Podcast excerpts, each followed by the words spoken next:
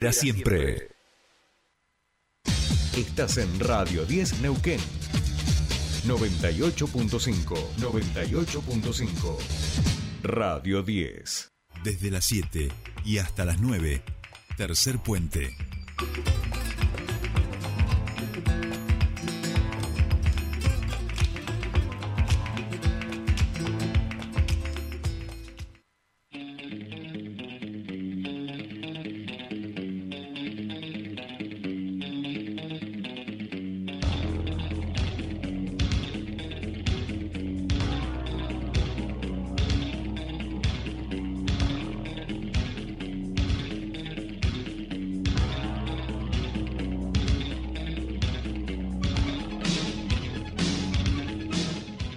Bien, ya estamos aquí, último bloque de tercer puente de este día martes. Y ya saben ustedes que los martes los terminamos hablando con nuestro queridísimo Pascual Caliquio desde Buenos Aires, charlando de comunicación política, de comunicación electoral en esta dinámica que ya nos atraviesa a nivel país. Tímidamente, eh, se van viendo ya algunos spots, ayer, eh, la semana pasada hablábamos por ejemplo del de la reta, aquí está explotado de campaña política, este en Neuquén, falta poco más de 40 días para las elecciones y de esto mucho vamos a ver. Nosotros desde este espacio, como siempre, tratamos de brindarle herramientas, aprender un poquito y también pasarla bien, por supuesto. Pascual Caliquio, ¿cómo le va? Bienvenido a su espacio.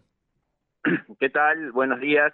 Eh, disculpen si empiezo a toser, pero estoy con un cuadro que hace dos años y medio me hubiera convertido en un enemigo público y hoy no me atienden en el hospital. Pero bueno. Claro, este... ¿Pero es COVID? ¿Está confirmado? No, qué sé yo, allá no te hacen el chequeo, digamos, pero digo, no, tengo tos y fiebre, pero... Ah, ah, bien, bien, bien, bien. No, no me bien. estoy por morir ni nada, pero digo, hace dos años y medio me hubieran mirado con lupa, hoy ya no, paso desapercibido. Hace dos años y medio, aunque nosotros estuviéramos a una distancia de 1200 kilómetros y habláramos por este interfono, yo me hubiera tosido así, la primera reacción hubiera sido como, como sacarme los auriculares, ¿viste? Decir, no, epa, a ver si todavía... Claro, exacto este, este chabón me, va a terminar infectando algo y bueno, un desastre. Pero por suerte algunos eh, hemos llegado hasta aquí este, y estamos dispuestos a dar batalla no solo al COVID, sino a aquellas campañas políticas que realmente desinforman, ensucian, complican a la ciudadanía lo que tendría que ser un acto democrático y lindo, ¿no? ¿Estamos bien por ahí, Pascual?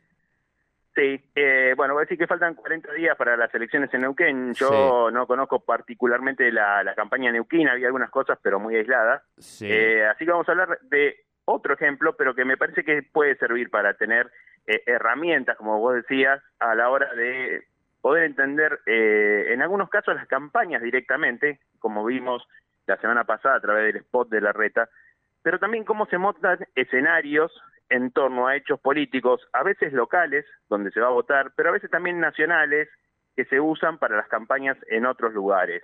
Y el ejemplo que quería traer a cuenta era el de la ciudad de Rosario, lo que está pasando en la ciudad de Rosario, sí. donde en las últimas eh, semanas se ha amplificado eh, a nivel nacional esta idea de una ciudad narco, llena de narcos, eh, y que, bueno, en Rosario se discute de una manera, pero que por fuera de Rosario se discute también de otra, digamos, ¿no?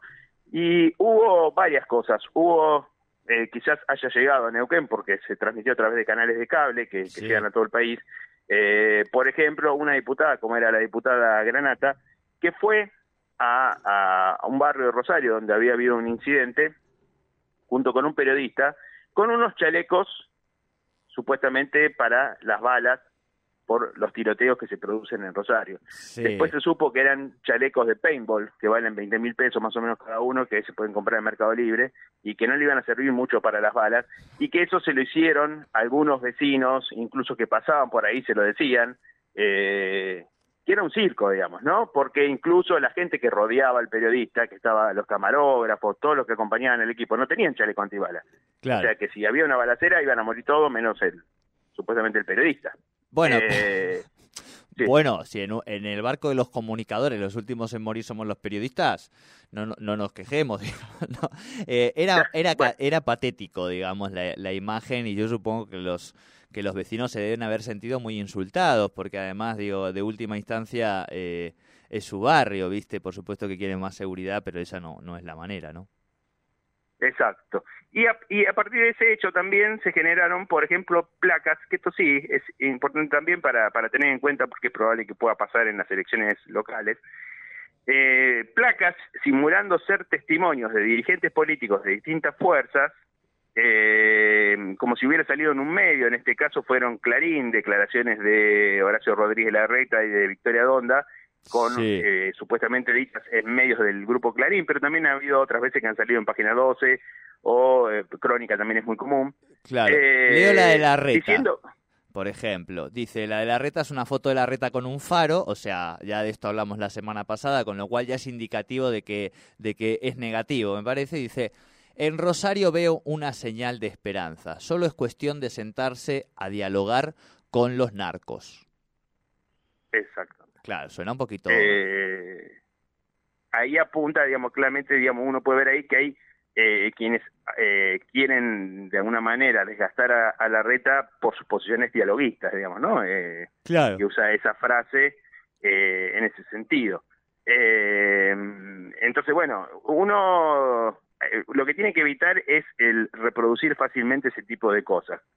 claramente, ya lo hemos hablado muchas veces acá, uno tiene una tendencia a, compartir o a reenviar o a reírse de cosas con las que uno está de, eh, acuerdo, ¿no? Y de creer que eso es creíble porque uno eh, cree en eso, ¿no? En general buscan darle credibilidad a estas placas. En este caso, eh, por el aspecto dialoguista de la reta, podría haber dicho algo del diálogo, pero claramente no del diálogo con los narcos, ¿no?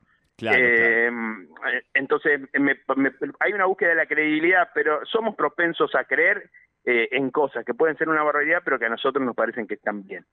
Eh, entonces creo que uno del ejercicio que hay que hacer y que hay que discutir y que hay que charlar con los compañeros de laburo, con los vecinos, es no compartir cualquier cosa en estos contextos, sino decir, bueno, a ver, ¿quién lo mandó? ¿De dónde salió? ¿Qué credibilidad tiene? Eh, en este caso, por ejemplo, las tipografías son distintas, aunque quieren imitarse de Clarín, no salieron en ninguna red social de Clarín, o sea, decir, si uno ve una declaración que está hecha en Clarín, a ver, está en el Twitter de Clarín, está en el, en, el Instagram de Clarín, lo publicaron ellos realmente, bueno. Es cierto que ninguno de nosotros tiene muchas ganas de hacer eso, ni se va a poner todo el día a revisar todo lo que le llega. Pero hay que ser consciente de que eso sucede y de que eso está eh, un poco en, discusión porque van a aparecer y se van a agudizar eh, en los próximos en los próximos meses ¿no? tal cual tal cual. Un poco comentábamos también eh, Pascual el, en torno por ejemplo a este tipo de fake news que son portales de noticias que se abren este para las campañas que suben una nota y se dedican a promocionarle ponerle plata pero que después uno ve el medio y ahí tampoco hay demasiado contenido. Digo va un poco por el mismo lado no Exacto, ya las campañas tradicionales, creo que lo hablamos la semana pasada y seguramente lo digamos muchas veces, eh, eh, la gente ya no cree en un spot o en un aviso, porque uno ya sabe, o oh, el candidato otra vez se sacó una foto, se puso lindo, me está sonriendo, va a decir siempre más o menos lo mismo, en una campaña no puede hablar cosas muy particulares, trata de decir cosas más generales, entonces no son muy efectivas porque uno ya sabe que eso es una propaganda eh, ya sabe que me están tratando de convencer para votar, entonces decimos otra vez esto, ¿no? Eh, por eso es la búsqueda de eh, otro tipo de, de, crear escenarios que puedan instalar temas. En el caso de, que hablamos de Rosario, si una fuerza política siente que el problema de la inseguridad es su fuerte y que el otro, por ejemplo, que el gobierno no aborda bien ese problema, eh, bueno, repetir y repetir y repetir que el problema es la inseguridad va a, poner en escena o va a poner en la agenda de la discusión el tema en el que se siente más fuerte para poder polemizar. Eh, si fuera la, si fuera la educación estarían esperando que hubiera no sé un paro docente para decir eh, ven que los docentes no están cobrando nada y necesitamos que se les pague mejor que la educación sea prioridad etcétera etcétera no Claro, eh, no es el caso de esta provincia que los docentes empezaron tiempo en tiempo y forma este, con un presupuesto que permite este, básicamente todos los conjuntos de trabajadores resolverlo. Así que ahí ya, o sea, se han disipado, digamos, determinadas metodologías, pero sí empieza a haber, eh, Pascual, eh, todo el tipo de contenido, digamos, fake, que, que tan claro es. Todavía, todavía en Neuquén no estamos viendo una campaña sucia. Digo, después están las cosas que uno ya sabe, los que hemos militado en algún momento, eh, la, cosa de los, las pintadas a la noche, que cuando te encontrás con otro partido, esas tensiones, digamos, ¿no? Eh, pero no está habiendo hasta a esta hora una campaña sucia. Y en principio yo creo que eso es así, em, primero porque se manejan todos los resortes y segundo porque no está eh, muy empatada la campaña, porque si no estarían como todos muy desesperados. Sí, Pascual, para que vos sepas, aquí la ciudad está toda llena de carteles, eh, cartelería de sextuples y mm, algunos que son doble sextuples y algunos que son como casi triple sextuples, digamos. Estamos viendo unos tamaños de cartelería que yo que trabajo en agencia en comunicación no, no, no están esas medidas, nunca me las han pedido, digamos, ¿viste? Unas cosas raras. Un edificio entero. Exacto, exacto. No, no, pero además como que van pegando cartel sobre cartel, hacen dobles, bueno, e, e ingenierías creativas para que los mensajes sobresalgan mucho más. En la ciudad de Neuquén particularmente hay una lista que no ves ningún solo cartel y que está segunda en la aparentemente en las encuestas de las elecciones, digo. Entonces voy a decir, bueno, pero si yo veo publicidad de, de esa lista en todos lados, menos en la ciudad de Neuquén. Bueno, eso habla también, Pascual, de alguna gente que tiene determinados resortes del poder que le permite definir eh, quiénes sí y quiénes no van a publicitar también. Digo, como, como fenómeno novedoso también que pasa en las campañas y que configura parte de, del mapa publicitario de cada opción partidaria, ¿no? Bueno, sí, así como hay una concentración mediática que muchas veces en, en muchos lugares hace que, eh, sobre todo en provincias o en pueblos, haya pocos medios, ¿no? Es decir, un medio, dos medios que hegemonizan todo. Eh, también lo que es la publicidad callejera tiene, tiene dueño, digamos, ¿no? No es que uno pega los carteles en cualquier lugar.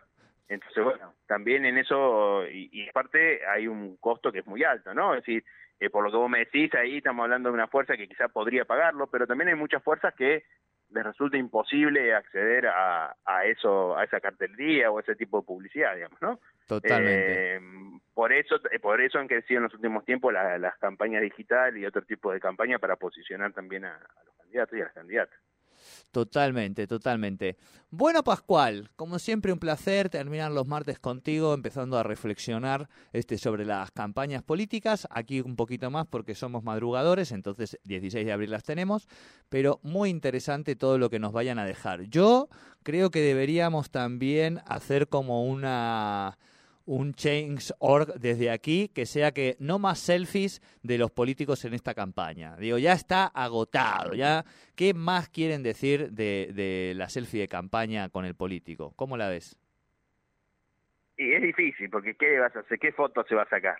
Pobre, tampoco le piasta. Yo estoy de acuerdo, digamos, ¿no? Hay que un abuso de, ya está agotado. pero también entiendo que no es tan fácil encontrarle encontrar la vuelta. El que lo encuentre va a ser un diferencial, digamos, ¿no? El que, el que logre encontrar una forma de trabajar distinta en la imagen y no siga abusando de eso, creo que es el que puede marcar una diferencia. Así que bueno, quizás aparezca alguno. Y ahí podamos tomarlo como ejemplo para terminemos con las selfies. Tal cual, tal cual. Vamos a buscarlo, vamos a buscarlo. Pascual, abrazo grande. Bueno, un abrazo, hasta luego, nos vemos. Hasta luego, hasta aquí la columna de Pascual Caliquio de Comunicación Política y nosotros vamos con el cierre de este programa.